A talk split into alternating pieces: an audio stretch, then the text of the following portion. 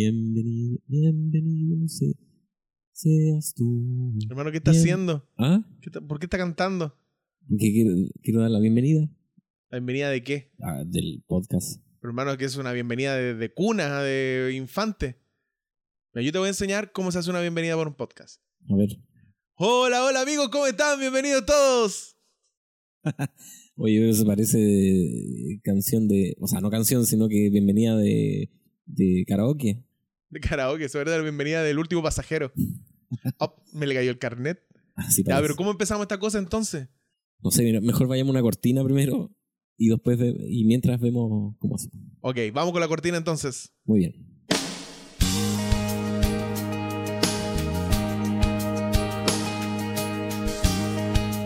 Mira, no dimos la bienvenida, no nos presentamos. No hemos hecho nada, hermano. Solo son la cortina. Un año planificando esto, un año para este espectacular comienzo de podcast. Bueno, pero podemos empezar de nuevo. Ya, ok, empecemos por lo más básico. Presentémonos. ¿Quién eres tú? Mi nombre es Víctor Díaz, Más conocido como. el chiqui, Muy bien. no como el zafrada. Ah, no, no, gracias por la aclaración si se parecen, por lo rubio y ojos azules. Puede ser, por cualquier parecido es. solo Coincidencia. ok, ¿Y tú? me llamo Roberto Corrales. Más conocido como. Mm, Roberto Corrales. ah, muy bien. En los suburbios me conocen como el tío Boleto o el tío Molesto. Ah, salud para tal. Saludos para Talca, saludos para Talca. Bueno, queremos contar que nosotros ya nos conocemos hace bastante tiempo. ¿Hace cuánto? ¿16? Sí, más o menos 16 años. Voy harto. Años, estamos hablando de años. No, y pensar que éramos jóvenes Pobres. y delgados. Yo creo que lo único que queda, pobres. Pero con la bendición de Dios nunca nos ha faltado nada, eso es cierto. Así es. Muy Y queremos comentar cómo surge esto. Sí, yo creo que es es súper bueno que nuestros amigos sepan que este era un proyecto que nosotros teníamos hace mucho tiempo. Más de un año, diría yo. Pero por X motivo no habíamos podido llevarlo a cabo. Pero ahora se dieron las circunstancias y estamos aquí dispuestos a pasar un buen rato conversando, riéndonos, recordando algunas cosas. Y, explicando algo. Y explicando también y dando información, ¿cierto? Así es. Por eso, Bienvenido. sábado. Así se va a llamar este podcast. Bienvenido sábado. Así es. No es un sermón. No es una predicación. No es un estudio bíblico. ¿Qué es lo que es? Esto es simplemente una conversación entre dos amigos que se conocen hace muchos años. Así que te invitamos A ser parte. de Bienvenido, Bienvenido sábado. sábado. ¡Ay, nos salió tan bonito! ¿Sabe qué, Chiqui? Considero que una de las cosas más importantes como seres humanos es estar informados. Y viene una sección que está a cargo tuyo, por supuesto, que es la sección de noticias. Así es, porque el que no está informado no tiene derecho a opinión. Interesante. Lo copié de una radio. ¿Se puede? no? Sí, sí, sí, no creo que no escuche nadie, aparte de nuestros familiares y amigos. Ah, muy bien. Entonces, vamos a las noticias, que son internacionales. Ok, eso me gusta. Nivel internacional. Así es. Eh, ¿La cortina? Ah, la cortina, al tiro la coloco. Ya, vamos. Tirirín, tirirín, tirirín, tin, tin. De verdad, esa es la cortina. Sí, que no pudimos conseguir los derechos de autor de la otra cortina. Ya. Vamos a las noticias entonces. Vamos, vamos. Bueno, después de esta presentación y de esta fabulosa cortina, comentamos lo siguiente. El 21 de marzo se realizaría el Global You Day. Pero, oye, permíteme, ¿qué inglés? ¿Puedes repetirlo? El Global You Day. Para los que no sabemos inglés, ¿qué es lo que significa El eso? Día del Joven Adventista. El día, Día Mundial. Mundial del Joven Adventista. Así es. Y producto del coronavirus, ¿cierto? El COVID-19, eh, se suspendió, lamentablemente. Claro, medida de precaución también y protocolos también de seguridad que me imagino que en muchos países se están aplicando. Correcto. Las eh, juntas masivas de personas, eso se está limitando producto de este, de este virus que está eh, casi todos los países del mundo. Pregunta, ¿se suspende o se posterga? Bueno, la idea es postergarlo hasta nuevo aviso. Que podría ser a corto o largo plazo, dependiendo cómo vaya avanzando este, este COVID-19. ¿Y tiene la información sobre qué iba este año enfocado? Eh, sí, este año se enfocaba, se centraba eh, mucho en lo que era amparar a los desamparados, refugiados y extranjeros. Ah, en el área social. Correcto. Trabajar mucho en esa, en esa parte.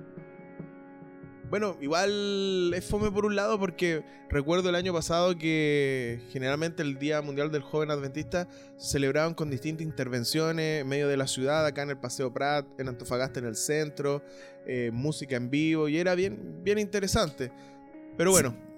Sí, pues todos se motivan para ir y trabajar, pero lamentablemente por ahora queda postergado.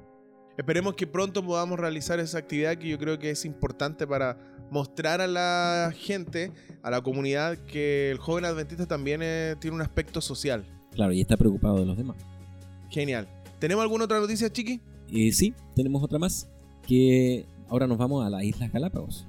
Ok, yo creo que toda la gente a la cual le estamos llegando ha ido a Islas Galápagos, así que debe estar muy interesado con esta noticia. Más de uno debe haber ido. A mí me gustaría ir también. Pero no ha sido. No, no ha ido. Ok, cuéntanos, ¿qué pasa ahí? Bueno, allí se realizó una inauguración de un centro de investigación de los orígenes. Ya. Y también esto es parte de un proyecto de la red educacional adventista que eh, apela a la sustentabilidad. ¿Qué te parece? Me parece interesante. A ver, es un centro de investigación que por lo que tú me comentaste, eh, entiendo que se va a abocar en la investigación de los orígenes creacionistas del universo. Por supuesto que sí.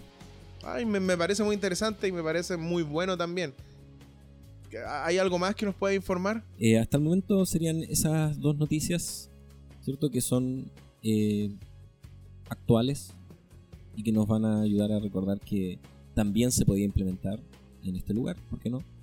Claro, ¿por qué no? Adelante estudios, acuérdate, eso es lo que tenía que decir. Ah, eh, adelante Roberto. Muchas gracias, aquí estamos, gracias Víctor. Esas fueron las noticias internacionales de la iglesia. Tirirín, tirirín. Ya, pues hermano, si hemos practicado la cortina hace cuánto rato. Es que me fui como para arriba, ¿no? Los agudos. Eh, claro, claro. Te fuiste a un do sostenido. Ah, muy bien. Bueno, sigamos entonces con lo nuestro. Y eh, me gustaría que tú pudieses hablar de algo también que es muy importante para nosotros, tanto los adultos, los jóvenes y los niños también. ¿Cómo lo es? Conociendo nuestra música. Ya, gracias Víctor. Oye, oh, me salió como gracias Víctor. Gracias por el pase. Muy bien, dale. Mira, eh, lo genial de esta sección es que todos los capítulos vamos a ir hablando sobre algún grupo, conjunto, solista, cuarteto, conversando un poco y conociéndolo un poco más, porque yo creo que es súper importante que nosotros podamos escuchar música cristiana y conocer también nuestra música cristiana. A veces eh, dedicamos tiempo a escuchar otro tipo de música, pero básicamente es porque no sabemos que existe una amplia gama en muchos estilos y de muchas formas de personas que alaban al Señor y en una de esas formas quizás a nosotros nos gusta. Y las letras también son muy importantes. La letra y la música, por supuesto, claro que sí. Yo hoy día traigo un grupo que a mí en la universidad me gustaba demasiado. Eh, ¿Catedral? No era muy fanático de Catedral. Los Heraldos. Mm, me gustan, pero no. Eh, Asaf. Asaf, sí, obvio. Un clásico, pero no. Join. Joy. No era muy fanático del estilo de Joy. Catinas. De Catinas. Eh, no. Canto Nuevo.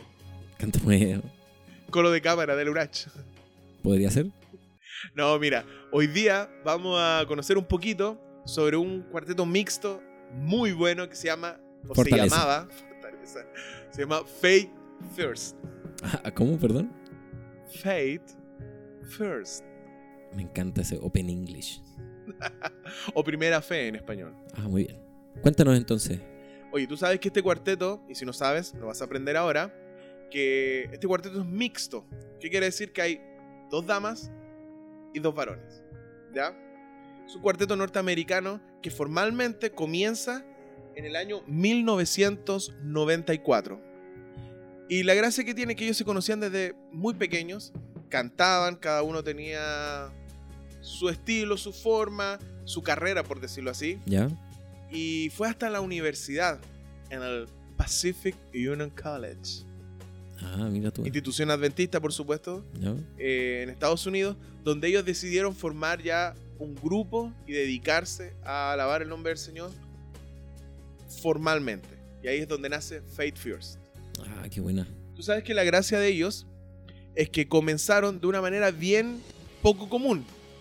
Ellos comenzaron eh, dirigiendo los momentos de alabanza o programas de adoración que se hacían los sábados de tarde.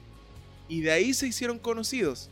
Ellos participaron en muchos conciertos que hacía la Family Reunion, que era como un grupo de eh, cantantes de adventistas eh, que se juntaban y hacían conciertos y grababan DVDs y todo muy bonito. Y ahí ellos se hicieron bastante populares por sus performances, por sus alabanzas en vivo y lo genial, a mi juicio, muy personal, que cantaban en vivo. Sin base.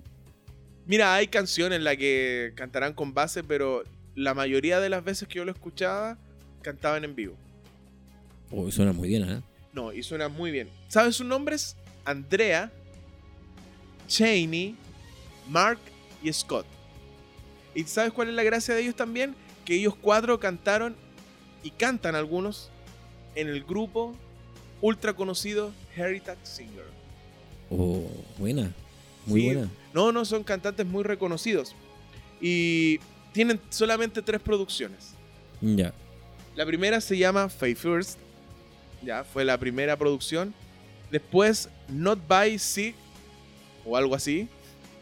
Y la tercera se llama To You. To you. To You. Y bueno, cada uno de ellos, cada uno de los CD es totalmente distinto, tiene características totalmente distintas. Y como acá estamos en un podcast eh, y estamos hablando de la música, Podríamos escuchar un poquito, ¿no? por supuesto que sí. Tengo una canción, se llama Sakers of Your Heart. Ajá, perfecto. Entonces vamos a escuchar a Faith First, con la canción. Saker of Your Heart. Vamos.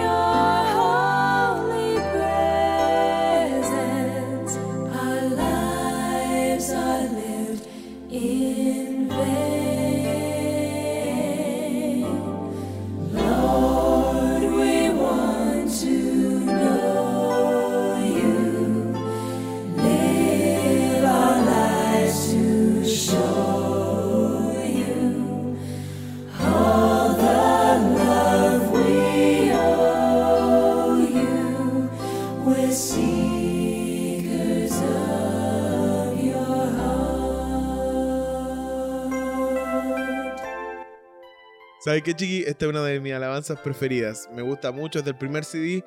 Me gusta mucho la letra, me gusta mucho la armonía. Eh, estuve a punto para darme el llamado. Oye, unas voces maravillosas. Me hace acordar un cuarteto que escuché hace años, Filadelfia. Oh, de Filadelfia, de Copiapó. Oye, contémosle a nuestros amigos que el Chiqui es cuartetero. Cantaba en ese cuarteto. ¿Qué voz? Sí, cantaba la voz de bajo. Bajo. A mí no me sale mucho. Un poco más ¿viste? ¿no? Si es que fuera cuartetero. Ah, sí. Pero tú cantas más canciones solistas. Sí, yo canto canciones solistas, tan solistas que canto solo en mi casa. Ah, Oye, tú sabes que recomendar algo siempre es bueno porque uno recomienda desde el corazón, sí. desde aquello que experimentó, desde aquello que escuchó, vio, que le gustó y quiere que otras personas lo disfruten.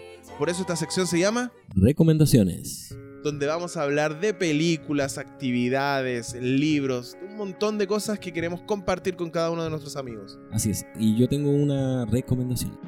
¿Cuál es su recomendación? Un hermano? libro. Un, ¿Un libro. libro? Sí. ¿Cómo se llama? Mensaje para los jóvenes. Un libro muy actual, por lo demás. Sí, yo lo leí hace poquito. Víctor, Ya no, hace no tan poquito. Chiqui. Ya hace bastante años atrás. Muy bien. ¿Y tú? Un par de meses nomás atrás, uno o dos meses atrás lo Ah, leí. Pues avancemos, favor, no me- no- avancemos, avancemos, no me quiero meter en este problema. nuestros amigos. Digamos la verdad, por favor, ¿ya? Es un par de años atrás, nada más que eso.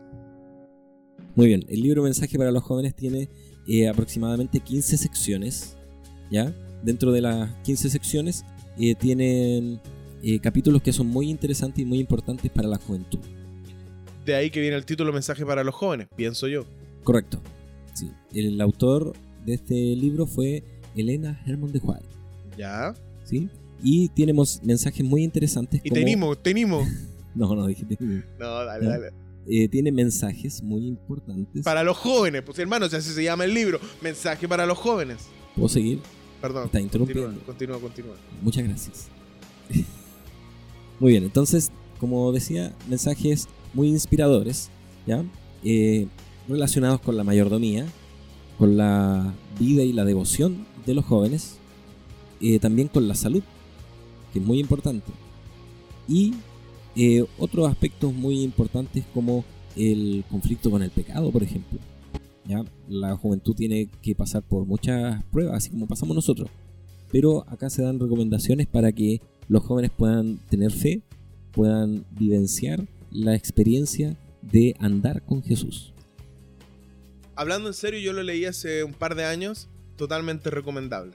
Así es. Y también tiene eh, aspectos en relación al noviazgo, el matrimonio y las relaciones sociales.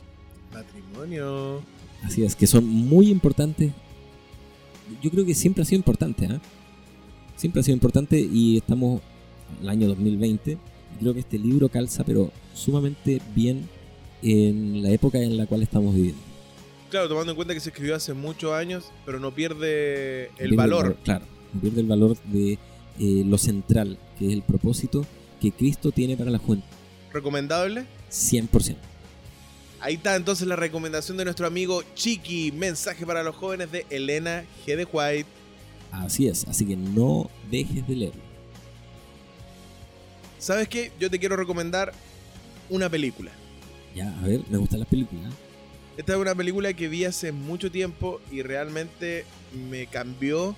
Bueno, leí primero el libro, para serte sincero, y me gustó mucho el libro. Mm, Creo que lo leí en dos días.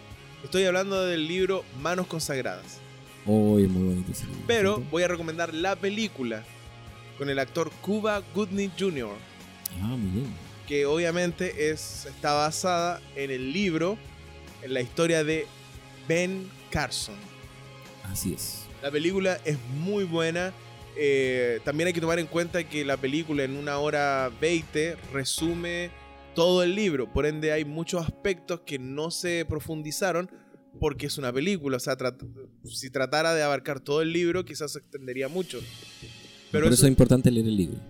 claro, aunque yo recomendaría, ¿sabes qué? Ven la película primero Ver la película y después. después leer el libro.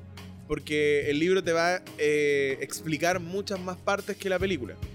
Eh, a mí me gustó la película, está bien hecha y realza los momentos que creo yo más importantes en la vida de Ben Carson. Tuvo hartos eh, momentos de crisis. ¿eh? Tuvo hartos momentos de crisis, racismo, control de carácter, control de frustración. Control de la ira también. Control de la ira, a eso me refería, control de carácter, eh, cómo aprovechar las oportunidades que se te presentan, cómo trabajar también para obtener esas oportunidades que a veces uno cree que te caen del cielo.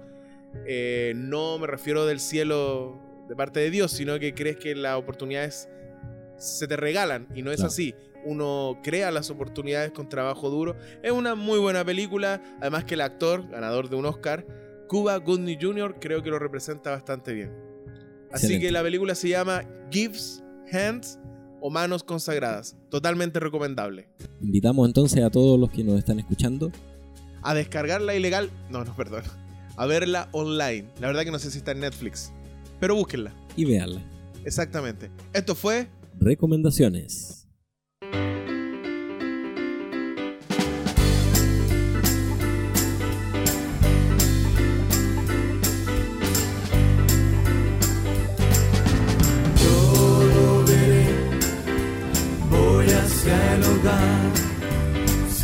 paso a paso, llanto ya no veré, pues no habrá más tristeza, reinará la paz. Yo camino a mi hogar celestial, celestial.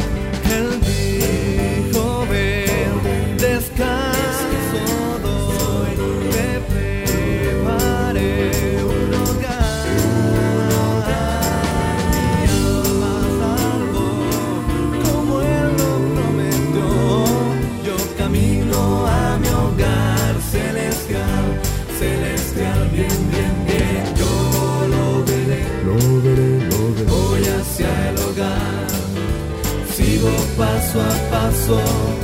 Lento ya no veré, pues no habrá más tristeza. Reinará la paz si yo camino a mi hogar celestial, celestial.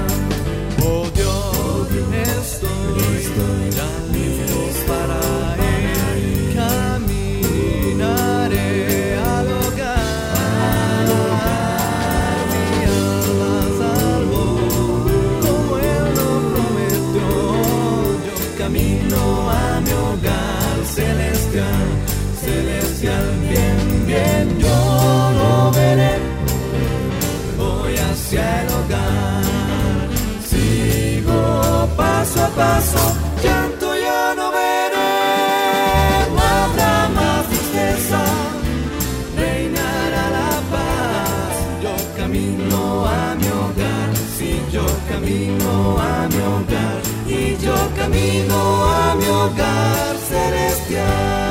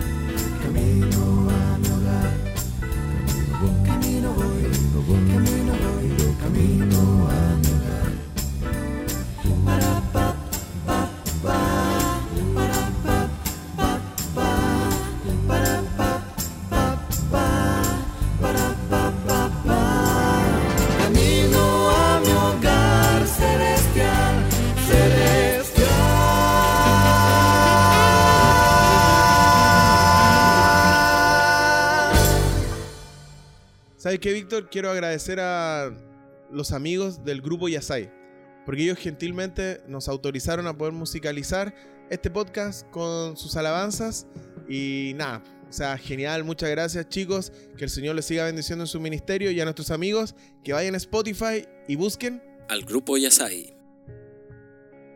para aquellos frescolines que no estudiaron su lección los siete días, Para aquellos quienes se le quedó el folleto en la iglesia. Para aquellos que están apuraditos estudiando y mañana informarán siete, Para aquellos que no tienen su folleto. tenemos esta sección de ayuda que se llama La, La lección, lección en, en un, un minuto. Chiqui, ¿qué lección vas a resumir tú? Juveniles. Yo resumiré adultos. Muy bien. Entonces comenzamos en 3, 2, 1, ya. Es la lección número 12. Se titula Del norte y el sur a la tierra hermosa. Está basado en el capítulo 11 de Daniel. Ya, muy bien. Y tú sabes que el capítulo 11 de Daniel guarda estrecha relación con los capítulos 2, 7, 8 y 9 de Daniel. Porque se extiende desde los mismos días del profeta Daniel hasta el tiempo del fin. O sea, es una profecía súper larga que va desde Babilonia hasta el tiempo del fin en el cual tú y yo estamos viviendo. Muy bien. Otra característica importante que se menciona en la lección es que aparece una sucesión de potencias que oprimen al pueblo de Dios. ¿Como El- rey del norte, Ya. Roma, etc. ¿Ya? Y tiene ciertos paralelismos. Por ejemplo, en el capítulo 2, ¿te acuerdas que la piedra destruye a la estatua? En el capítulo 7, el Hijo del Hombre recibe el reino. En el capítulo 8 y 9 hay una purificación del santuario mediante las obras del Mesías. Y en el capítulo 11 hay un triunfo por sobre el rey del norte y el rey del norte es totalmente eliminado. ¿Cuánto llevo? ¿Cuánto llevo?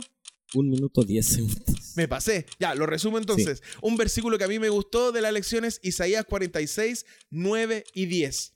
Y quería terminar solamente con una, con una frase que es, Ya, vale, las vale. purezas del mal son destruidas y se establece el reino de Dios. Final feliz para todos, ya que todos vivimos con Cristo Jesús. Un minuto treinta segundos. Ya, mejoraré para la próxima. Bueno, el primer capítulo. Gracias, gracias. Todo permitido. Está aceptado. Muy bien. ¿Estás listo tú con tu resumen? No, no, sí, Muy sí, sí. Ok, tengo cronómetro listo. Sí, yo también lo tengo acá. Ok, 3, 2, 1. Aquí vamos con la lección número 12, obviamente, y se llama ¿Quién está contando? Ya. Aquí estamos hablando ya hace unas lecciones atrás acerca de Elías, lo que vivió en el Monte Carmelo, ¿ya? y eh, también su experiencia con Jezabel. Como sabemos, Jezabel eh, era cosa seria. Entonces, el, eh, Elías, ¿cierto? Estuvo con la tribu de Baal, allí experimentó, ¿cierto? El conocimiento del Dios real, el Dios del cielo, y la tribu de Baal experimentó también esto con esta bola de fuego que cayó, ¿cierto?, en los altares o en el altar. Para todos los que estudiaron, es en el altar, Un solo altar. un solo altar. Y entonces, eh, la tribu de Baal murió. Pero el pobre Elías, ¿sabes qué le pasó? No. Entró en una depresión. ¿Ya? ¿Y sabes por qué entró en una depresión? No.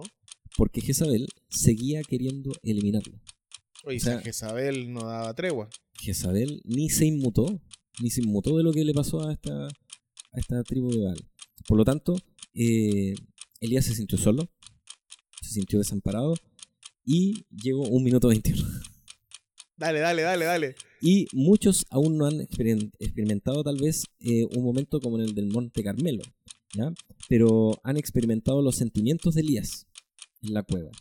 Otro camino que puede ser eh, útil también es poder analizar, ¿cierto? Que Dios siempre quiere que las personas eh, que son aliadas de su reino vivan como luces en un mundo de oscuridad. Esa es la lección de los Jitin. Yes. Muy bien. Entonces, esto fue la lección En más de un minuto. en más de un minuto. oye, oye, bueno, ya lo vamos a ir perfeccionando. Igual es difícil resumir 6, 7 días en un minuto. Así es. Por eso flojos estudian los 7 días y así no hace tan difícil la pega. No, si todos nuestros amigos van a estudiar, yo estoy seguro de eso, confío en ellos. Muy bien. Oye, chiqui, mira, quería contarte algo. Cuéntame, ¿qué te pasó? Mira, hace muchos años atrás yo asistí a una iglesia. ¿Ya? Y en esta iglesia no habían jóvenes o adolescentes, ¿ya? Entonces me desafiaron a que yo pudiese llevar a mis amigos del colegio a la iglesia. Entonces fue un trabajo súper difícil, ellos igual se resistían harto y creo que la primera vez que los llevé a la iglesia fue a un congreso. Y como que a algunos les gustó más. Y asistíamos generalmente al culto divino. ¿Ya? ¿Y sabes lo que pasaba? Que el comentario de todos los sábados después del culto divino era, hoy que es largo, hoy que es latero. Siempre hacen lo mismo. Me acuerdo muy bien que un, un chico me dijo, un amigo me dijo, siempre hacen lo mismo. ¿Y sabes qué? Sobre eso quería que conversáramos un poquito. Como la monotonía del... Claro, ¿qué te parece a ti la liturgia? Partamos por la base que yo creo que la liturgia es necesaria en cualquier iglesia porque te da un orden. Ahora, imagínate que te estoy contando una historia que debe haber pasado por allá por el, por el 2001, 2002. Bueno, y hoy 2020 yo creo que pasa lo mismo. Es exactamente la misma liturgia, no ha cambiado mucho. Entonces, ¿qué piensas tú al respecto? Bueno, yo creo que en algunas iglesias se, se han planteado a lo mejor el desafío de cambiar la liturgia. Y en otros casos igual es como más reacio a, a cambiar un- una rutina que ya tienen como establecida, por decirlo así. Porque por ejemplo el, el año 2015 eh, la Asociación General hizo un cambio de liturgia, eh, ¿cachai? Para poder amenizar eh, de otra manera el culto. Que tuviera más adoración, más alabanza, para que eh, los hermanos también pudiesen estar atentos a lo que después eh, viene, ¿cierto? Que el, propiamente tal el, el sermón. a como para potenciar ese momento culmine que es el, la exposición de la palabra. Claro, correcto. Pero ahí yo creo que tal vez por ahí en algunos lugares eh, se ha podido hacer y en otros como ha pasado, ¿cierto? Que se mantiene todo así como muy normal, muy rígido, no, no hay como eh, cambios que al final favorecen a, a la iglesia, Y quizá la lo- hermandad. Claro, yo creo que hay un problema súper importante. Yo una vez lo escuché de un hermano que me dijo, es que sabes qué, Roberto, si nosotros cambiamos, dejamos de ser lo que somos. Y eso me, me dio mucha vuelta porque hay muchos hermanos que no se atreven a hacer cambios, sobre todo en el tema de la liturgia, porque creen que eso es lo que nos define como adventistas, que nos define como cristianos, el orden. O sea, que vaya, Jehová está en su santo templo, a Dios el Padre, invocación, oración y, todo lo que después sigue de la liturgia. Eso consideran que es nuestra identidad. Yo creo que no va por ahí, porque nosotros somos cristianos, porque creemos en Cristo, en su palabra, en lo que Él nos, nos pide, en su sacrificio en la cruz y que muy pronto va a volver. No creo que nos definamos como tal o tal denominación por la liturgia. Ya, no creo que vaya por ahí el tema. ¿no? Pero es, es un argumento que muchos utilizan para ser un poco más reacio al cambio. Ya. Bueno, yo por lo que he visto por lo menos, eh, claro, la, la liturgia en algunas oportunidades ha sido muy larga. No, no, hay, hay, hay, en, hay en algunas iglesias, tú que tienes mala oportunidad de estar en distintas iglesias, hay algunas que son larguísimas, de verdad. O sea, la persona que predica sale como alrededor de las 12 a predicar. Claro, y ahí la iglesia tiene por, por compromiso, no sé, terminar a las dos y media. Claro, un compromiso tradicional, sí, porque a esa hora empieza a sonar el estómago, ah, uno empieza a sentir hambre, empieza a desfallecer. Claro, el cansancio mismo de, estar desde temprano. Ah, Bueno, ahí ya estaríamos hablando de otra cosa, no, no plenamente tal de la, de la liturgia. Pero volviendo de nuevo al tema, claro, hay liturgias que han sido, que han sido muy largas, ¿ya? Eh, otras muy breves, ¿sí? Para exponenciar más lo que es el, el sermón propiamente tal. Y otras que han tratado de ir innovando, ¿cierto? Para que todos puedan adorar al Señor, puedan eh, alabarle con cantos, con himnos. Posteriormente la oración y luego eh, la historia de los niños, la parte musical y, y el sermón. Pero no sé si te ha pasado que en las sociedades jóvenes no hay problema. No hay una liturgia establecida. Bueno, sí recuerdo que hay ciertos parámetros que siempre se nos comentan que, que son necesarios que vayan. Pero si uno hace un cambio, nadie dice nada. Pero es en la mañana donde pareciera que el cambio es totalmente eh, imposible de hacer. Yo he ido a iglesias donde la liturgia del día sábado es totalmente distinta. Hay algunas que me han gustado mucho, hay otras que no me han gustado tanto.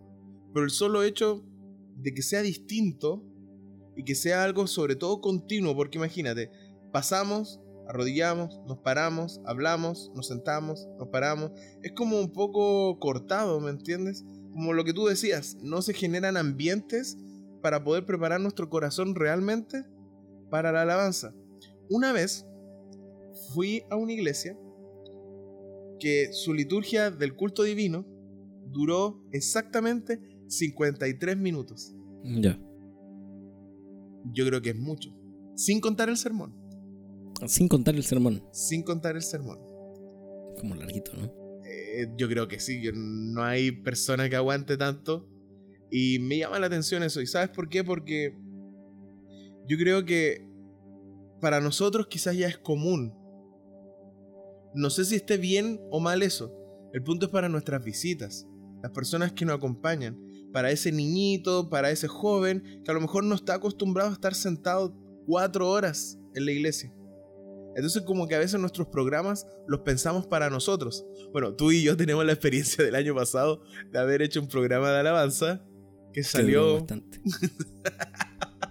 salió bastante largo, fue una maratón.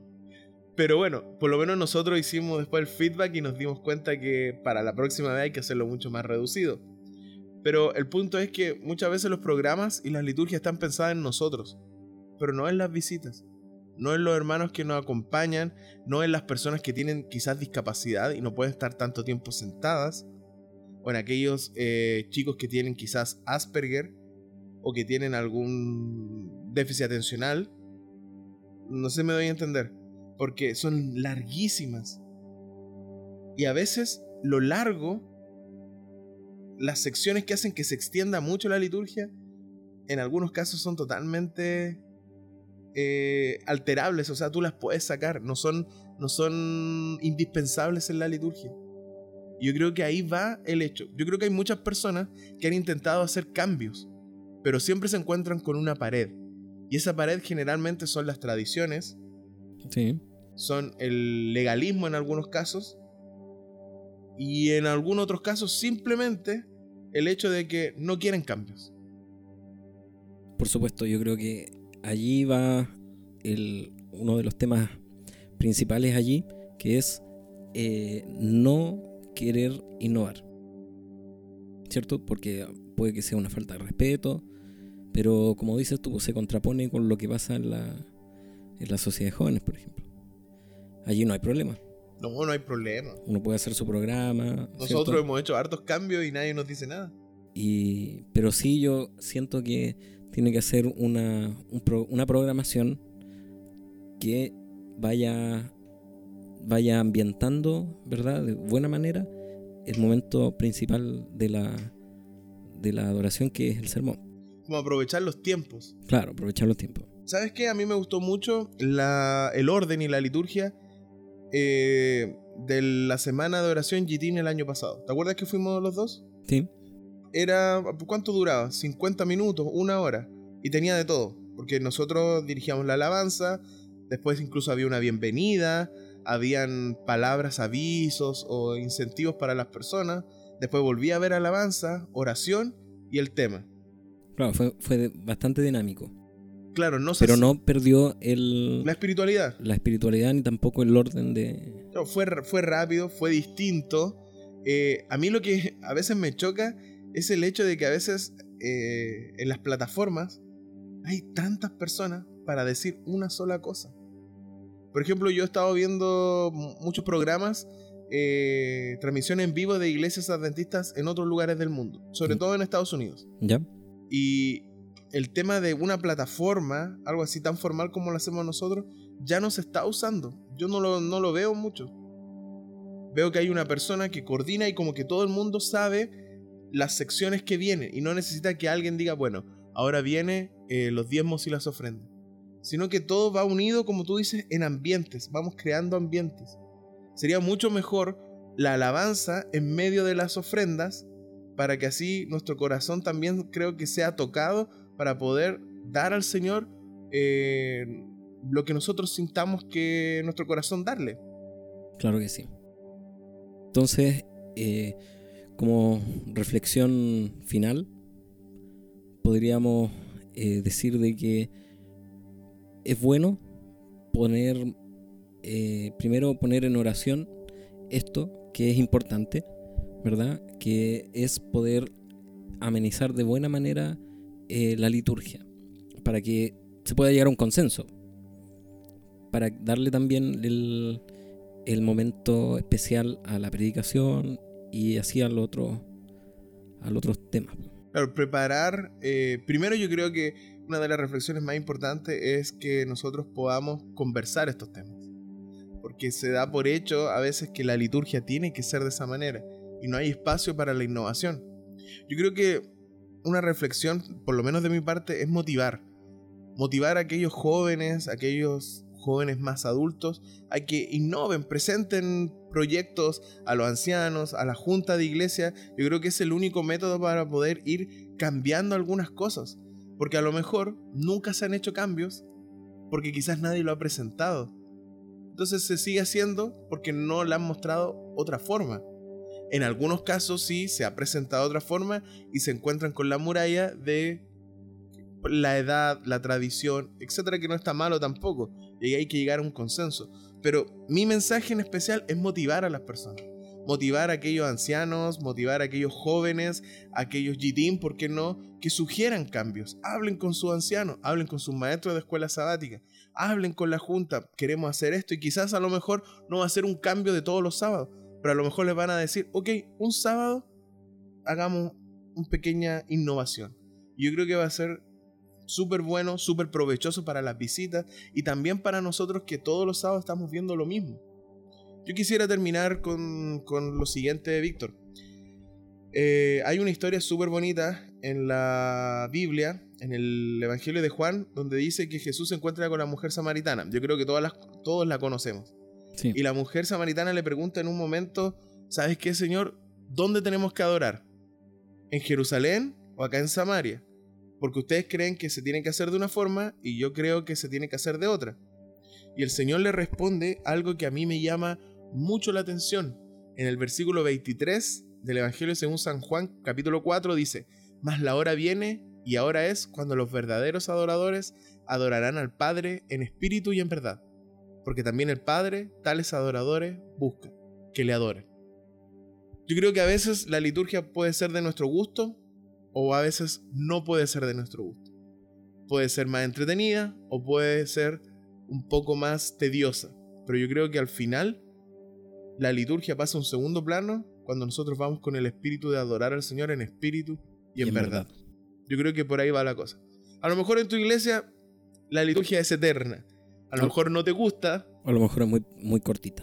claro, pero lo que importa es que tú vayas con el corazón dispuesto a ayudar. Así es, Roberto. Esperamos que eh, esto pueda calar en los corazones. Calar, que hermano, que somos una sandía. No, pero que pueda impactar. Ya, yo creo que ahí está mejor. Y corrijo, dije eh, con un corazón dispuesto a ayudar. Perdón, dispuesto a, a adorar. Así es. Pero ayudar también. Ayudar a adorar. Así es. Muy bien. Muy bien. Ya bueno, Roberto, este ha sido el primer capítulo. Yo creo que es hora de terminar aquí. Sí, llegó el momento. Llegó el momento. ¿Qué te pareció? Eh, sí, bueno, estaba nervioso. No, sí, yo también estaba nervioso, pero ansioso también. Sí, hace tiempo que ya queríamos eh, hacer esto y hemos logrado el primer avance. Sí, oigan amigos, disculpen cualquier error, cualquier cosa que quizás no salió de la mejor manera, pero somos dos amigos tratando de pasar un buen rato y de, ¿por qué no? Hacer un programa para que empieces tu sábado de manera distinta, alegre, eh, escuchándonos y sobre todo para que nos ayude a decir bienvenido, Bienvenido sábado.